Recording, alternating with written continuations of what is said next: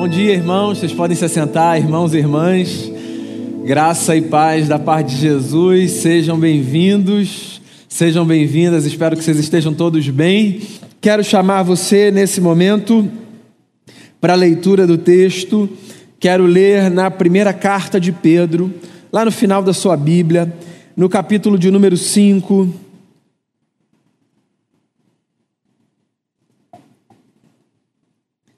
Eu leio do verso 1 até o verso 11.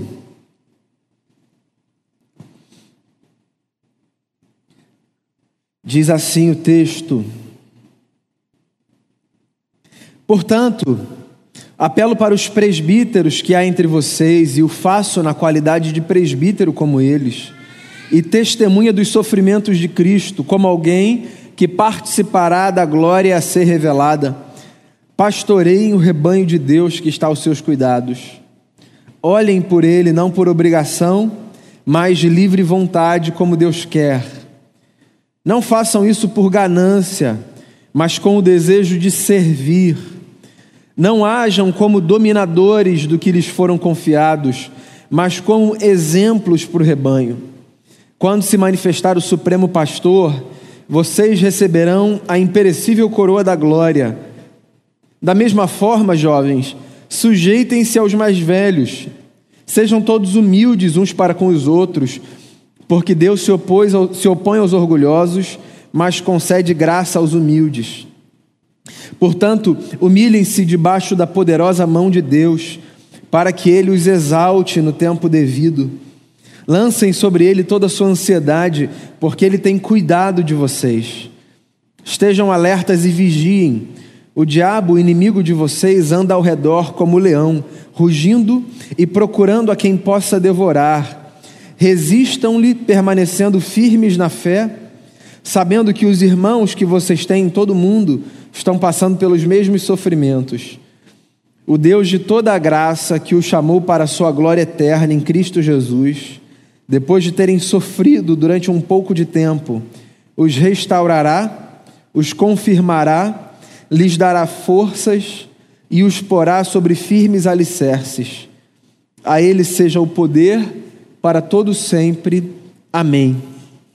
Amém. Palavra do Senhor, palavras de Pedro, apóstolo do Senhor, amigo de Jesus, um homem que nos legou é, com a sua sabedoria, com a sua simplicidade, pescador que era, lições muito preciosas para a gente pensar a vida na fé. Todo mundo aqui sabe que a igreja é muito mais do que os seus ajuntamentos dominicais, certo?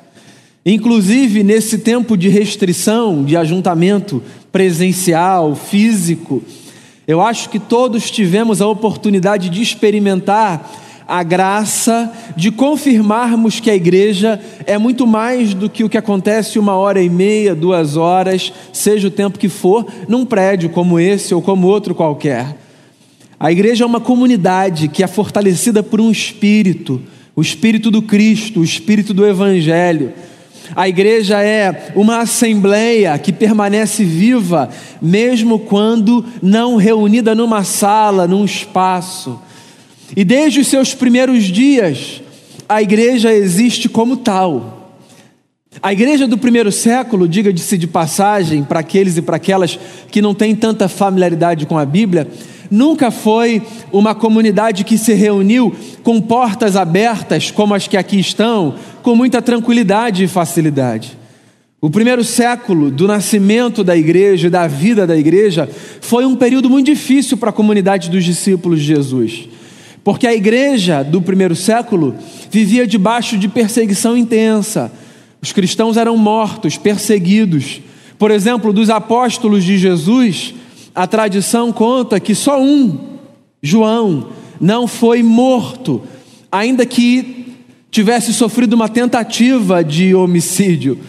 Diz a tradição que João, por exemplo, foi lançado num caldeirão com óleo fervendo, mas que sobreviveu e depois foi exilado na ilha de Pátimos. Com exceção de João, todos os outros apóstolos de Jesus foram mortos, crucificados, como Pedro, crucificado de cabeça para baixo, porque, segundo ele, não era digno de morrer da mesma forma que o seu Senhor morreu. Os demais também tiveram a sua vida interrompida, ceifada. Então, ser um cristão no primeiro século não significa desfrutar da possibilidade de estar num prédio com ar-condicionado, com conforto, com gente na porta dizendo seja bem-vindo. Ser um cristão no primeiro século significa viver o risco de o tempo todo pensar: será que hoje acontece comigo o que aconteceu com aquela família? Por isso que a gente olha para alguns textos da Bíblia que falam de manter a fé no meio da dor e no meio da luta, e a gente consegue entender como aquela gente acreditava de fato que a esperança do Evangelho valia qualquer sofrimento, qualquer angústia, qualquer adversidade. Aqui, no final dessa carta, Pedro está tentando desenhar um modelo saudável de comunidade de fé. E essa é uma pergunta que eu faço a você.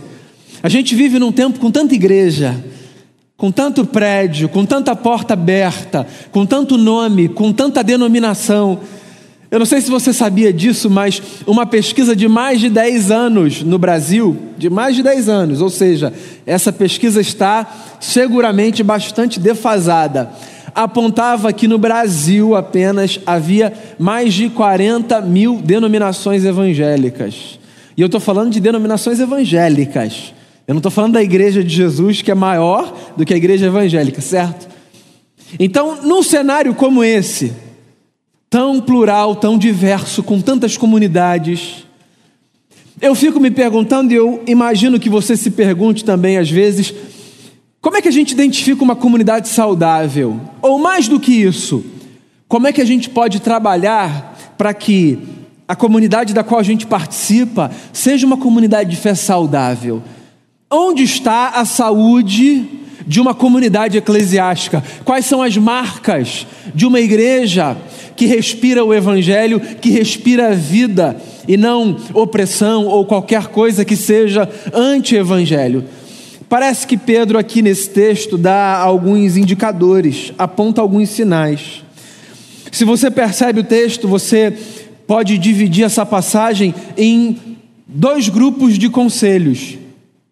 Pedro oferece conselhos aos presbíteros, que literalmente significa aos anciãos, certo? As igrejas espalhadas pelo império no primeiro século eram conduzidas geralmente por pessoas que já tinham caminhado mais, que eram mais sábias, que tinham mais vivência, que tinham mais maturidade. Então, presbítero aqui no texto não significa necessariamente um oficial eleito por uma comunidade institucional.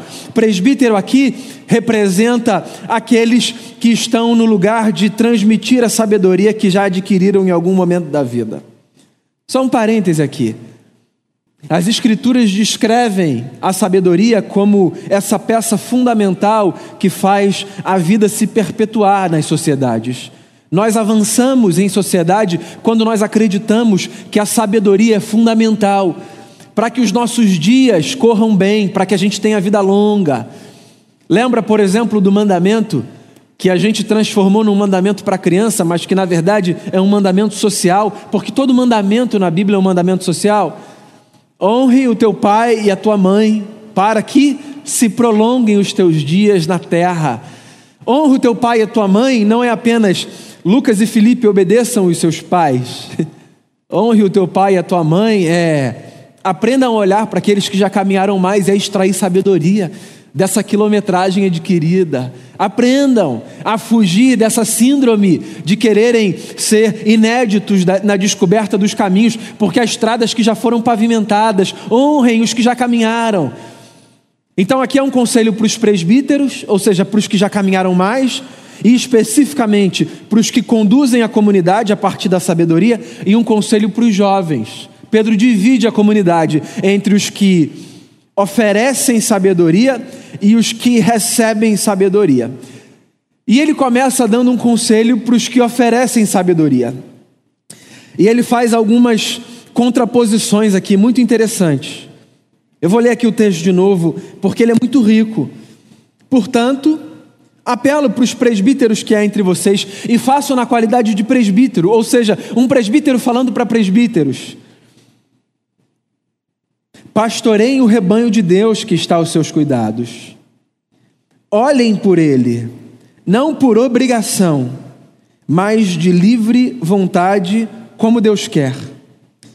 Não, fa não façam isso por ganância, mas com o desejo de servir. Não hajam como dominadores dos que lhes foram confiados, mas como exemplos para o rebanho. Então, três conselhos aqui que Pedro oferece e que me parecem ser caminhos para construirmos uma comunidade saudável, para construirmos uma espiritualidade comunitária saudável. O primeiro conselho que Pedro oferece é: se você está nesse lugar de oferecer sabedoria e de conduzir, de liderar, não faça isso por obrigação, faça isso por livre vontade. Eu gosto muito dessa orientação de Pedro. O que Pedro está dizendo é que a condução de uma comunidade de fé e esse lugar de transmitir sabedoria, essa condução não é compulsória e esse lugar não é compulsório. Você entende isso? Quando você se propõe a oferecer sabedoria para o seu próximo, você não faz isso por obrigação. Você não deve fazer isso por obrigação. Existem coisas na vida que a gente faz por obrigação. Mas o lugar da construção de uma comunidade de fé, o lugar do cuidado de um rebanho, o lugar do pastoreio, ele não deve ser ocupado por alguém que vem com a mentalidade da obrigação, porque a obrigação esvazia o sentido de prazer que há em cuidarmos das pessoas.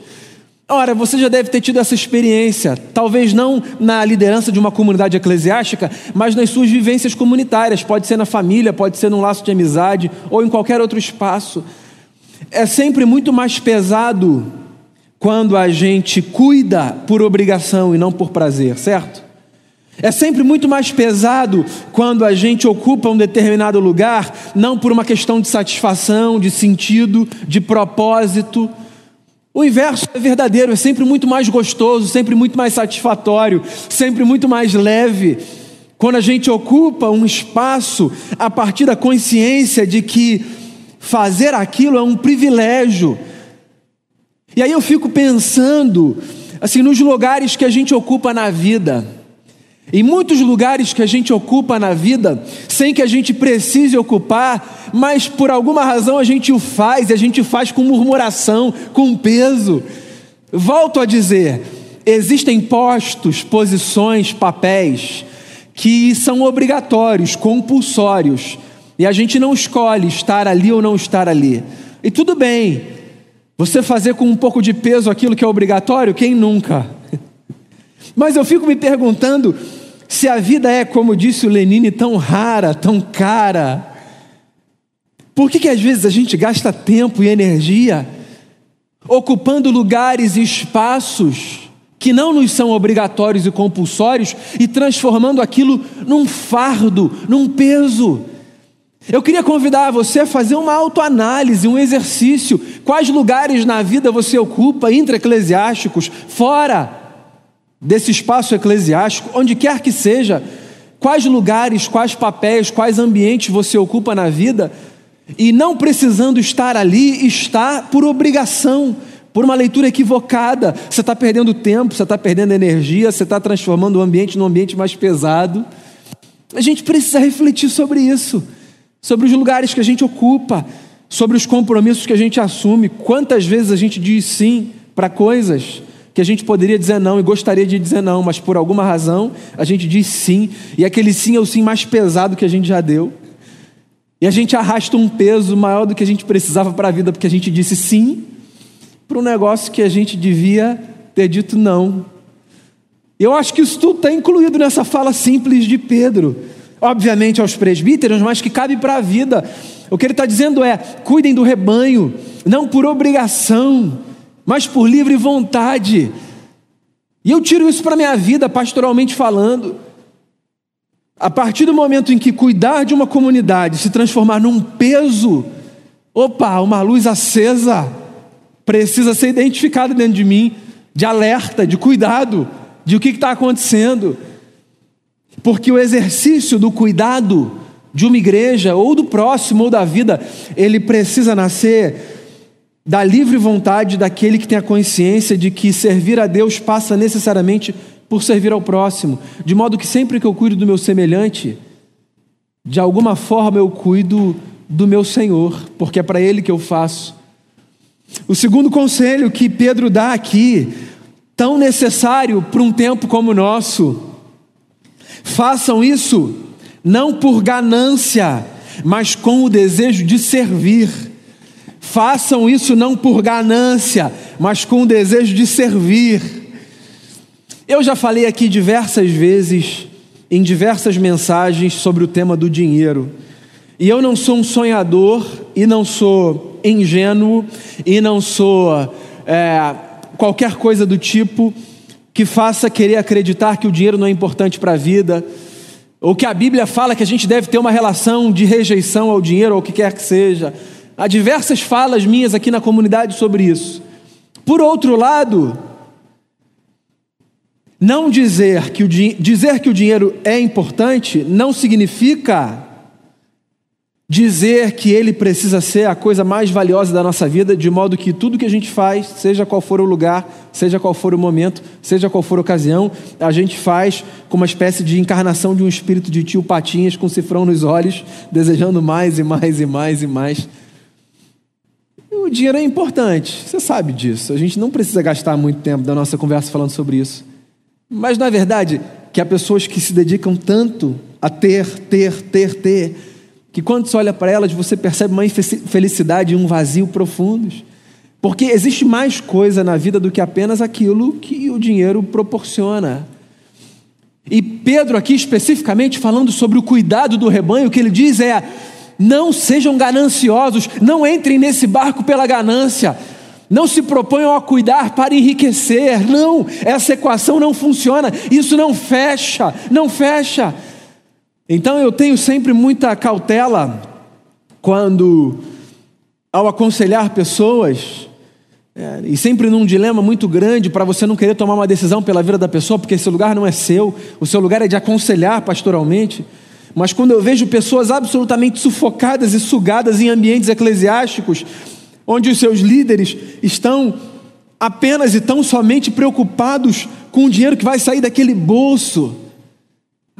É, é triste ver, por exemplo, no capítulo recente desse ano, as discussões de reabertura da igreja num período tão precoce pelo fator dinheiro. Porque parece, parece não, esse ambiente eclesiástico virou um grande business, lucrativo, é um negócio rentável, é interessante para muita gente. E o que Pedro está dizendo de maneira muito objetiva e muito clara é: ao cuidar, ao se propor a pastorear, ao ocupar esse lugar de zelar pelo outro, não faça isso por ganância. E eu quero pegar o conselho de Pedro aqui e, e ampliar esse conselho para as outras experiências de vida que a gente vive. Cuidado, cuidado quando a ganância for a sua principal força motriz, cuidado. Cuidado quando ao fazer o que você faz, quando ao dar os passos que você dá, você faça isso motivado apenas pelo desejo de ter. Cuidado. Os nossos desejos de crescermos na vida e de proporcionarmos mais aos nossos e a nós mesmos, eles são absolutamente legítimos, é muito bom.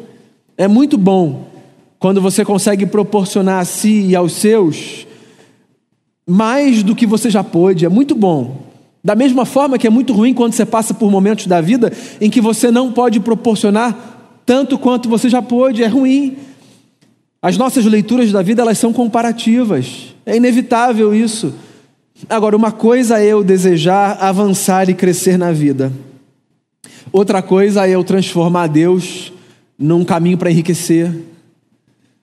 Outra coisa é eu buscar Deus na expectativa de que ao buscar Deus, Ele me recompense com bênçãos materiais.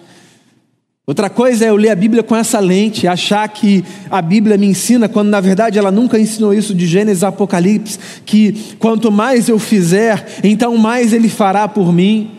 De modo que se alguma coisa me acontece, se por alguma razão, em algum momento eu passo por uma privação, por um revés, então isso deve ser um sinal de que Deus me abandonou. Calma, cuidado.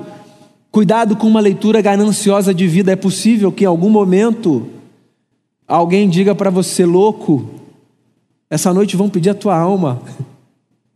E o que você está juntando é para quem? Lembra dessa fala de Jesus? Dessa história que ele contou? De um sujeito que acumula, acumula, acumula, acumula e está tão preocupado em acumular que ele simplesmente não desfruta. Não desfruta. Quão pobre é a vida de uma pessoa que, tendo um império, não pode desfrutar de absolutamente nada, porque a sua mente é movida pelo desejo de mais e mais e mais e mais. Cuidado, cuidado, não faça o que você faz por ganância, faça pelo desejo de servir. E aí vem o conselho mais forte de Pedro para mim aqui nesse primeiro bloco de conselhos aos presbíteros, ele diz assim: não hajam como dominadores dos que lhes foram confiados, mas como exemplos para o rebanho. Caramba, não hajam como dominadores, não hajam. Eu acho essa relação pastor-ovelha, deixa eu confessar isso para vocês, uma das relações assim mais impressionantes da vida. Mais impressionante. Todo domingo eu fico pensando Deus, as pessoas estão saindo de casa e elas estão vindo para um espaço e elas estão abrindo o coração e a mente para considerar o que eu tenho a dizer. Elas estão abertas ali. E se isso não traz para mim um senso de responsabilidade, e se isso não faz com que eu ou qualquer pessoa que ocupe esse lugar tiremos as sandálias dos pés, se isso não faz com que nós tiremos as sandálias dos pés e caminhamos com muito cuidado sobre esse solo que é sagrado, que é o solo do coração, então eu não sei mais o que fará. Quando alguém agenda um gabinete na secretaria da igreja e diz eu queria conversar com você, e aí a pessoa abre o coração, e ela abre a vida, a particularidade dela, a privacidade da sua intimidade, ela se desnuda na alma. E ela fala: Olha, está acontecendo isso comigo, está acontecendo isso com a minha família. E eu estou rindo, mas na verdade eu estou passando exatamente por isso. Isso é de uma sacralidade, é de uma preciosidade. Eu me lembro de uma mesa que eu participei uma vez, num instituto aqui no Rio de Janeiro, chamado ISER Instituto de Estudos da Religião fundado por Rubem Alves. O Iser, eu acho que completou 40 ou 50 anos esse ano. O Iser organizou uma mesa com algumas lideranças religiosas, numa época que a revista Veja publicou uma matéria sobre a força dos evangélicos. E havia ali alguns jornalistas e pessoas não religiosas evangélicas interagindo com as pessoas da mesa e fazendo perguntas para entender a força dos evangélicos. Isso tem uns quatro anos. E eu me lembro da fala de uma jornalista que estava ali fazendo perguntas, é, dizendo assim: Eu queria entender que poder é esse que vocês têm de entrar na casa mais humilde de uma favela e de entrar na casa mais luxuosa da região mais luxuosa da cidade, mas de entrar pela porta, sendo convidados para mediarem os conflitos e as questões das pessoas que vivem nos lugares mais extremistas da nossa sociedade. Que poder é esse que vocês têm de entrar nesse lugar que o Estado não entra, que o poder público não entra, mas que vocês entram convidados? E você sabe que quando eu ouvi aquela fala, antes de reagir, eu fui tomado de um senso de, de assombro, quase que tremendo ali, pensando: meu Deus, é isso mesmo. É isso mesmo. As casas mais humildes abrem a porta e, digam, e dizem: por favor, entra aqui, pastor, a gente precisa conversar. E as casas mais luxuosas abrem a porta e dizem: por favor, pastor, entra aqui, a gente precisa conversar. Porque existe um espaço de confiança muito profundo nessa relação é, de, de, de liderança sacerdotal e de povo que se abre. De modo, amigos e amigas, que é muito fácil um líder agir como um dominador da vida alheia. Porque a porta está aberta. E assim, da casa mais humilde da favela à casa mais luxuosa do condomínio, mais nobre da cidade, a questão não é nem entrar pela porta da casa fisicamente. Porque a porta da casa aberta representa um negócio. Que a porta do coração está aberta, certo? E que a mente está destravada para que essa pessoa receba o que você levar. E aí eu olho Pedro dizendo: não hajam como dominadores das pessoas. Então, se você vive uma relação de domínio em qualquer espécie, cuidado, cuidado. Primeiro, porque o seu dominador nunca dirá: Ó, oh, essa relação é uma relação de domínio, tem certeza que você quer? O dominador se vale da relação de domínio, de modo que, se o dominado não fala absolutamente nada, é melhor para ele. Então, se você vive uma relação de domínio, se há julgo posto sobre os seus ombros, cuidado, talvez esse não seja o lugar para você estar, talvez esse não seja o ambiente para você, porque porque os líderes nas relações, os líderes nos relacionamentos, as pessoas nos relacionamentos, eu vou até sair dessa relação de liderança, porque mesmo nas relações horizontais, absolutamente horizontais, mesmo nos espaços onde não há hierarquia, mesmo nos relacionamentos de conjugalidade, de namoro, de amizade, se existe uma relação de domínio de um sobre o outro, então não há o espírito do evangelho ali. Porque o, o que Pedro está dizendo é que nós não devemos agir como dominadores dos que nos foram confiados, mas como exemplos para o rebanho. Exemplos. Lembra disso, se você sabe disso no cuidado de quem quer que seja, você nunca será tão eficaz como quando o seu cuidado se manifestar a partir do exemplo que você der. Nunca, nunca, nunca. Não se esqueça de ser aquilo que você anuncia, de, de encarnar o evangelho que você prega. Não se esqueça, não se esqueça de abrir a sua boca quando a sua vida estiver revestida de uma autoridade que faça com que aqueles que ouvem você pensem assim: talvez eu já tenha até escutado Fulano falar isso antes, ou, ou não. Eu acho que é porque ele vive isso de forma tão intensa, ou ela vive isso de forma tão intensa, que eu já vi. Nem é novidade o que você está falando, porque eu estou vendo isso na sua vida. E aí então Pedro passa um conselho aos jovens, que é um conselho muito interessante, dividido em dois. Ele diz assim: sujeitem-se aos mais velhos. E aí ele amplia o conselho e diz assim: sejam todos humildes, sejam todos humildes, uns para com os outros, porque Deus se opõe aos orgulhosos, mas dá graça aos humildes. Então aqui a fala aos jovens é uma fala interessante, porque o que Paulo está dizendo é que, o que Pedro está dizendo, perdão, é que na vida, se eu estou nesse lugar de adquirir sabedoria mais do que de oferecer, então Assim que eu não pretendo estar em outro lugar que não nesse. Tem coisa mais cafona do que a pessoa com 20 anos escrever um livro para dar um conselho para todo mundo, certo?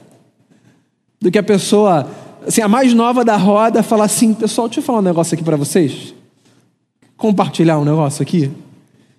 Eu lembro de uma vez que eu fui falar num ambiente é, de, um, de um grupo e, e aí as pessoas começaram a abrir o coração e falarem umas para as outras assim conselhos que elas queriam dar dentro daquele ambiente de empresa. E aí, o Caleb estava comigo, assim, quando eu estou no ambiente com o Caleb, né? Quem chegou aqui depois do Caleb, sair. Caleb foi pastor aqui na comunidade e é um irmão, né? E assim, a gente conversa olhando, eu e o Caleb. Né? O Caleb estava comigo nesse dia e eu falei, não posso olhar para o Caleb enquanto estou ouvindo isso, não, eu vou rir. Eu estou dando uma palestra aqui, não posso cometer essa deselegância. E eu estava ouvindo as pessoas falarem, aí um fulano falou assim: Eu estou aqui nessa casa há 13 anos, é muito bom trabalhar nessa empresa. É, e aí falava dos 13 anos de empresa, aí tinha um outro que falava que eu estou aqui há 5 anos, isso aqui. Aí uma pessoa falou o seguinte: Eu queria dar um conselho para vocês.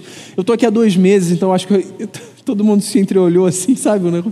Queria dar um conselho. O camarada de 13 tinha falado, o de 5 tinha falado, ninguém falou no lugar do conselho. O de dois meses falou assim: Deixa eu dar um conselho para vocês. Já estou aqui há dois meses, eu acho que. Esvazia, entende? Esvazia. Não é um lugar, não é? Vamos falar sobre outra coisa em outro lugar? Então Pedro está falando aqui, ó, você, seja humilde. Você que ainda não caminhou tanto, pare diante dos que já caminharam e receba sabedoria. A gente vive num tempo de aniquilamento de sabedoria, um tempo muito louco nesse sentido.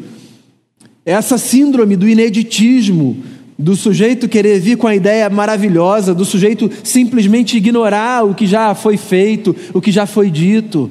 De vez em quando eu cito aqui essa fala de Isaac Newton, que disse assim: Se eu cheguei até aqui foi porque eu subi nos ombros dos gigantes. Então que a gente tenha a humildade de sempre aprender, ponto. Então, se tem alguém diante de você que tem a possibilidade de ensinar, aprenda. Não é horrível quando você está conversando com alguém, você está querendo oferecer alguma coisa e a pessoa te interrompe trazendo um negócio que ela quer falar, porque ela também tem um negócio muito bacana para falar. Você não consegue interromper o raciocínio, porque essa pessoa fala assim: você fala assim, não, teve uma vez numa viagem, aí a pessoa fala, ah, eu também viajei uma vez, foi muito legal. Ela te interrompe no meio, dá uma angústia assim. Você olha e fala, ah, então tá bom, já estou indo, depois a gente conversa, tá? Porque ela não recebe nada, ela só oferece. Ela está nessa cadeira da sabedoria, ela é dona da sabedoria, e ela não recebe. E existe uma beleza na vida em receber, seja qual for a sua idade, em adquirir. Mas, sobretudo, se você caminhou menos, pare e sente, seja como um amigo mais novo, naquele ambiente da conversa de Jó, que espera todo mundo falar, e aí fala. E diz assim: Ó, eu ouvi vocês falarem, eu sou mais novo, queria pedir licença acho que eu também posso falar um negócio. Muda tudo, né? Muda tudo. Aí Pedro avança e se encaminha para o final do texto. E ele começa a dizer assim: ó, humilhem-se debaixo da mão de Deus, que é poderosa, e resistam ao diabo que investe contra vocês, e lancem sobre Deus a ansiedade de vocês. É engraçado porque a gente lê esse texto solto, lancem sobre ele toda a sua ansiedade, porque ele tem cuidado de vocês. E muitas vezes a gente se esquece que esse texto está no contexto dessa fala especificamente, de fala aos mais experientes e de fala aos mais jovens. O que Paulo está dizendo, o que eu estou insistindo com Paulo aqui, mas foi Pedro que escreveu essa carta, tá, gente? Primeiro é Pedro, tá? Quando eu falar Paulo, é Pedro, tá? Já fica aqui. Mas o que Pedro está dizendo é que nesse contexto, a gente é tentado a subverter o padrão divino. O sujeito que está no lugar de liderar, ele é tentado a dominar, ele é tentado às vezes a agir por obrigação. O sujeito que está no lugar de adquirir sabedoria, ele é tentado a ocupar um outro espaço. É nesse contexto que ele está falando: ó, relaxa, se estão ansiosos, lancem sobre Deus a ansiedade de vocês, porque Ele tem cuidado de vocês, e resistam ao diabo, resistam ao diabo, sabendo que por todo mundo pessoas lidam com os mesmos conflitos. E ele encerra dizendo assim: O Deus de toda graça, que chamou vocês para a sua glória eterna em Cristo Jesus, depois de terem sofrido durante um pouco de tempo, restaurará vocês e confirmará vocês e dará forças e porá vocês sobre firmes alicerces. Portanto, a Ele seja o poder para todo sempre. Amém. Pedro termina esse conselho como quem diz assim: ó, descansem em Deus. Deus é Deus de toda graça, de toda graça. E Deus está cuidando de vocês. E a Ele seja o poder e a glória para todo sempre. Então, o que eu queria com essa fala nessa manhã? O que eu queria despertar em você? Bem, quando você pensar numa comunidade saudável para participar, quando você pensar o que talvez faça mais sentido para você que já participa de uma comunidade que você julga ser saudável, quando você pensar num espírito comunitário saudável para você construir, porque eu acho que esse que é o ponto. Pense nisso. Pense em contribuir para que nenhum espírito comunitário seja permeado pelo serviço com base na obrigação, pelo desejo de enriquecer a qualquer custo e pela tentação de dominar os outros. Nunca financie, nunca financie nenhum espírito comunitário onde as pessoas fazem o que fazem por obrigação, onde elas fazem pela grana e onde elas fazem para exercer domínio. E nunca se permita estar nesse lugar.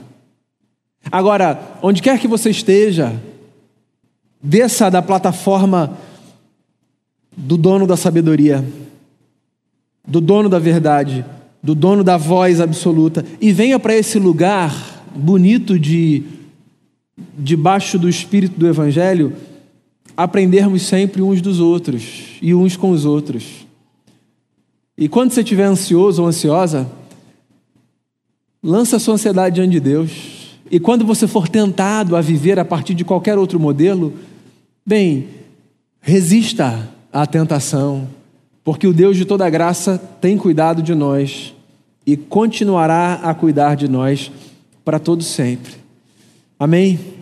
Queria que a gente encerrasse essa reflexão ouvindo e cantando uma linda canção que fala sobre, sobre a igreja como ela era lá no início e que fala sobre a igreja como ela sempre pode ser.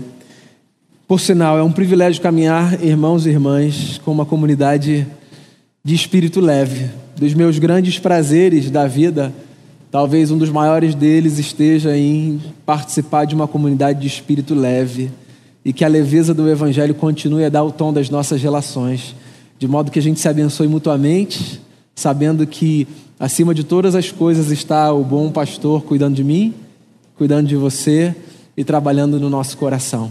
Vamos ouvir uma canção e depois nós oraremos juntos. Queria te chamar a oração nesse momento. Te convidar a fechar seus olhos. Acredito que você já tenha, ao decorrer dessa confissão, feito a sua oração. Mas eu queria te convidar a fechar seus olhos e mais uma vez orar ao Senhor.